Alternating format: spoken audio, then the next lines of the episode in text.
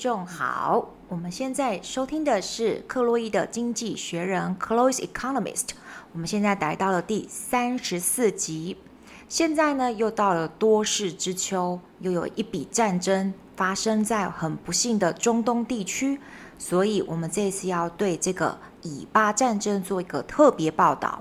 今天就来好好讨论一下《经济学人》怎么看待以色列巴勒斯坦的战争。我后面会分享我在电影讲座与吴德纯导演身上所学到的他一个很深刻的一个见解，还有关于巴勒斯坦人的心声，有一个作者他写了一本书，叫做《蓝色加赛》。这本书深深的改变了我对巴勒斯坦这个地区人民的想法以及他们的苦难。最后，最后的分享是我一位修行之人的朋友。针对这一次的人类苦难以巴战争做出来的分享，好，请大家要听到最后哦。首先呢，《经济学人》的这一篇文章呢，我把它呢用了 ChatGPT 做成了一个比较简单的版本。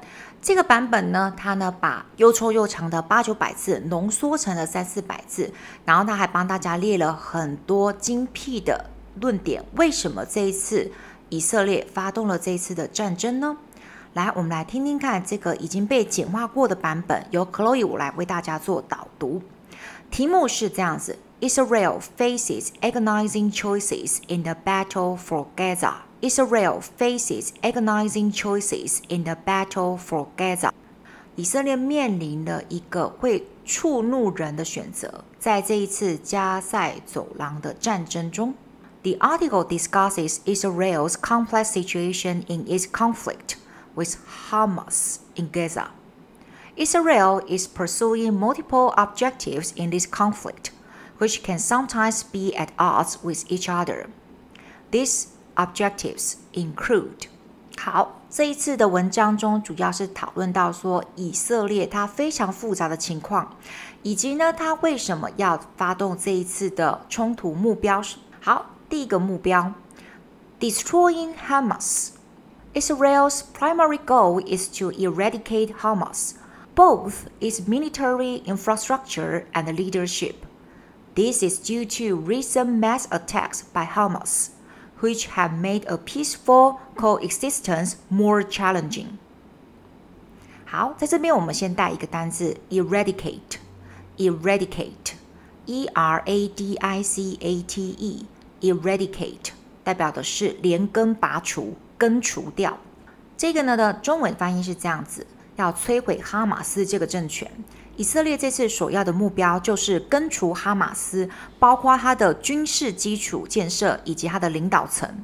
这是因为哈马斯最近呢已经进行了大规模的袭击，使得这两方和平共存变得更加困难。我们的英文再听一遍：Destroying Hamas, Israel's primary goal is to eradicate Hamas, both its military infrastructure and leadership. This is due to recent mass attacks by Hamas, which have made the peaceful coexistence more challenging. Number two, freeing hostages. Israel aims to free over 220 individuals held hostage in Gaza. However, this goal may complicate the military operation as Hamas may use these hostages as leverage. 好，这边我们要听到一个单字 hostage，h o s t a g e，hostage，hostage 代表的是人质，或是你可以念人质。第二个目标就是要释放人质。 以色列的目标是要解救在加萨走廊这边被扣押的两百二十多名的人。但是这个目标有可能会让他的会使他的军事行动更复杂，因为哈马斯可能会利用这些人质作为筹码。我们英文再听一遍：Freeing hostages, Israel aims to free over 220 individuals held hostage in Gaza. However, this goal may complicate the military operation as Hamas may use these hostages as leverage. Number three, minimizing casualties. Israel seeks to minimize casualties on both sides to avoid international pressure and humanitarian concerns. This approach means a slower, more protracted operation Focus on destroying Hamas tunnel network. 好，我们来听听看，这里有一个关键的字叫做 tunnel network。tunnel，tunnel，T-U-N-N-E-L，代表的是地道、隧道。所以现在这个哈马斯它呢，地底下挖了一个网络。好，中文翻译是这样子的。它第三个目标是要减少伤亡。以色列要寻求降低双方的伤亡人数，以避免国际的压力跟人道的关切。但这意味着要采取更缓慢、更持久的行动。它的重点要摧毁哈马斯的地道网络。英文，请再听一遍。Minimizing casualties. Israel seeks to minimize casualties. on both sides to avoid international pressure and humanitarian concerns. This approach means a slower, more protracted operation focused on destroying Hamas tunnel network. Number four, laying foundations for peace. Ultimately, Israel aims to create conditions for peace in the region, involving the Palestinians, especially in Gaza. However, this goal seems distant given the ongoing conflict. 中文是这样子翻译的： 为和平要奠定基础。最终，最终，以色列的目标是要在这个区域创造和平的条件，但是涉及了巴勒斯坦人，特别是这些加塞地带的地方。然而呢，因为现在持续的在冲突，这个目标似乎遥不可及。好，我们来听听看“遥不可及”这个单字：distant，distant。D-I-S-T-A-N-T，distant，它可以代表的是抽象概念，表示说不可能达到的、远不可及的这个 distant。然后呢，你也可以直接讲说呢，你跟你的学校的距离是很遥远的，也可以使上物理空间上面真的很远，distant。D-I-S-T-A-N-T，distant。我们的英文，请再听一遍：Laying foundations for peace. Ultimately, Israel aims to create conditions for peace in the region. Involving the Palestinians, especially in Gaza. However, this goal seems distant given the ongoing conflict. 好，所以呢，目前呢，以色列他这边就带着这四个目标在持续的进行冲突跟军事行动，这就是很有趣呢。你为了要和平，所以你要先战斗。好。那呢，我想要呢为各位听众带来不同的见解。是我在十月二十六号的时候呢，很荣幸的参加了得过金马奖最佳动画的导演吴德纯导演舞蹈。他呢这次呢在电影讲座中特别跟我们提到了希腊悲剧《伊里帕斯》。伊底帕斯的这个希腊悲剧呢，它很有名的就是他弑父娶母，他杀掉了自己的老爸，娶了自己的妈妈。那我稍微讲一下说这个的故事，在维基百科里面呢，伊底帕斯的这个希腊悲剧，简单来讲就是呢，他是一个希腊神话的底比斯，底比斯的一个国王，他是呢波塞顿六世孙，就是他是第六代的孙子。他呢，在很早很早的时候呢，有一个预言家说啊，这个孩子会生下来以后杀掉爸爸，并跟自己的妈妈做爱。他呢，那个英文的底下是写 make love to his mother。所以呢，这个呢，爸爸听了就很害怕，把自己的儿子呢就丢到了荒郊野外，要把他杀掉这样子。那呢，因缘际会呢，这个儿子并没有死掉，那他也不知道自己的真实身份，最后也真的不小心杀掉了自己的。亲生父亲也不小心真的娶到了自己的妈妈。好，所以我们说这个呢是一个希腊悲剧，就是说呢，人类似乎呢在呢违抗呢神的预言，会不断的不断的面对到。命运的操控与挑战，所以它其实呢，希腊悲剧是要警告这些不相信神、不相信命运的人们，你必须要服从，你必须要屈服。那为什么呢？我要呢，在这个经济学人的这个单元里面讲到这一个希腊悲剧呢？因为伊底帕斯这样子的希腊悲剧，带给了吴导演一个想法，是他想要去了解以巴冲突的根源。所以呢，吴德纯导演他去做了一些研究跟资料。那他本身是一个非常优秀的学者，他有在纽约大学进行过留学的动作，现在自己又自己在自己自学日文。他的学问非常的渊博，他发现说有可能以色列人，好，我先这样子讲，在呢几千年前的时候，一群以色列人，就是他们呢这些犹太人。必须要因为不同的宗教或是文化要被驱赶于呢中东这个地区，那你这样子几千几万人，你要怎么样整个就被驱离掉？你是很难大批的迁移的，所以你必须就要隐身于世，你就是要藏匿自己的一些文化跟身份，慢慢的呢怎么样融入当地，为了求生存。他举了一个例子，其实我们的原住民也有这样子的例子。吴德纯导演他曾经呢，以一个例子来讲，当初的平埔族人为了要求生存，曾经隐藏在阿美族这个部落里面，一直到证明运动或是时机点对的时候，他们才出来说，其实他们不是阿美族人。所以呢，其实呢，他那时候也有这样子的脉络，以后他知道说，一大群的民族是不可能在在当年几千年前的时候就突然间消失不见于这块土地。也就是说，也就是说，这一群人有可能适应了当地文化跟语言以后，隐身于这个区域，就成为了我们现在所知道的巴勒斯坦这个区域的人。那现在的以色列这个国家，是很多很多流亡在外的犹太人，他们回去了这一个土地去重新建国。有没有可能在几千年的命运之下，他呢从全世界回到了这个中东的土地以后，他杀了当年自己的祖先呢？所以呢，吴德纯导演他讲到说，在对自己的身份上做了一个错置，就是说，你以为巴勒斯坦人是你的永远的死敌。说不定他就是多年前为了求生存，隐藏于中东地区的犹太人们。这样子的身份错置造成的杀戮，这就是很典型的悲剧。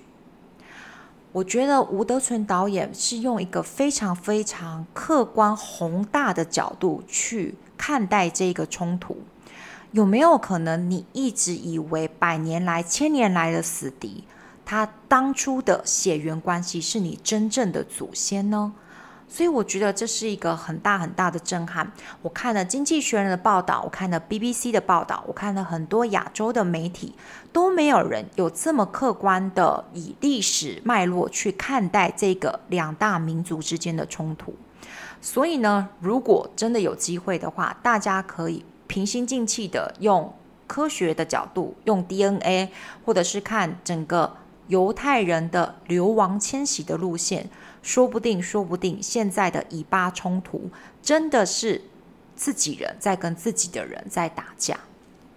那我在第三部分的地方，想要跟大家分享一个我看过非常哀美的一本小说。它是关于加塞走廊的小说，它让我换一个角度去认识巴勒斯坦这边的民族，也对这边的人的苦难充满了深深的同情。这本书叫做《蓝色加塞》，它呢的作者叫做 Susan 阿布哈瓦，叫做呢苏珊阿布哈瓦，他是巴勒斯坦人。他一九六七年出生以后，就是第六天就成为了以阿战争的难民。他积极地从事人权运动，并经常发表一些政治上面的评论。这个故事的背景就是在加塞走廊 （Gaza Strip），以跨越了四代的女性家族故事为脉络，取其巴勒斯坦跟以色列之间的政治、历史、文化为纬度，交织成一个人物跟时空上面的坐标事件。他让巴勒斯坦流离失所的那个大浩劫，是始于一九四七年。犹太人他是计划的，逐一歼灭每一个村落，就是每一个人都把他杀掉。一九四八年的五月份的时候，欧洲来的犹太人移民宣布说，要在巴勒斯坦的土地上建立一个叫做以色列的国家。这本小说的主要的场景就叫做。贝迪洛村，贝迪洛村呢，随之而来的就是他面临的一个决定性的战役。整个贝迪洛村遭到了死亡跟败北，整个村民全部都死亡，不然就是仓皇的逃往到加塞走廊。剩下的人还遭到了俘虏，女生常常受到了强暴或是非常不堪的虐待。从此以后，音讯全无。那呢，在一九九三年开始的时候呢，和平的谈判依然没有任何的结果。犹太人不仅占领了该区域，而且实行了种族隔离，而且不断不断的鲸吞蚕食了巴勒斯坦的土地。巴勒斯坦人发动了武装起义，并于二零零六年的一月份的时候呢，他们选出了一个新领导人，就是哈马斯。所以这本小说是非常与时事相关的。以色列呢，跟美国暴跳如雷，你怎么可以有一个新的领导人哈马斯，而且是不在我们掌控之中的？随即就开始密谋要推翻这个新政权。一场政变之后，约旦河的西岸仍归于法塔赫政府管辖，而哈马斯就占领了 Gaza Strip，就是加塞走廊的地带。以色列呢，这个政府呢，非常的生气，封锁了加塞走廊。以至于呢，地中海岸的这片狭长的土地变成全世界最大最大的开放式监狱。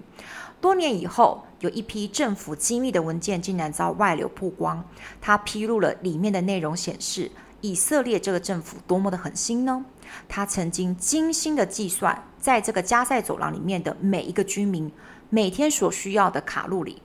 他试图要让加塞走廊的一百八十万个男女老少。